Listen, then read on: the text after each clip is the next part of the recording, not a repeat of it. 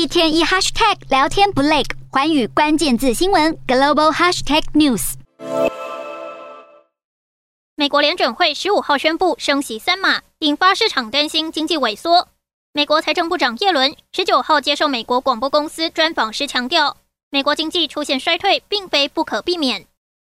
耶伦提到，目前美国通膨水准显然是难以接受的高，解决通膨问题成为拜登总统的首要任务。且联准会主席鲍尔曾说，他的目标是压低通膨的同时维持强劲的就业经济。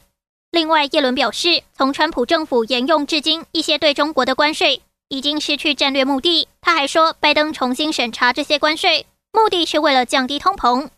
但耶伦并没有在专访中列举任何具体的关税项目。也拒绝透露拜登政府何时会做出最终决定。不过，拜登日前证实，他很快就会再跟中国国家主席习近平通话，预计最快七月进行，并表示自己正考虑是否调降对中关税。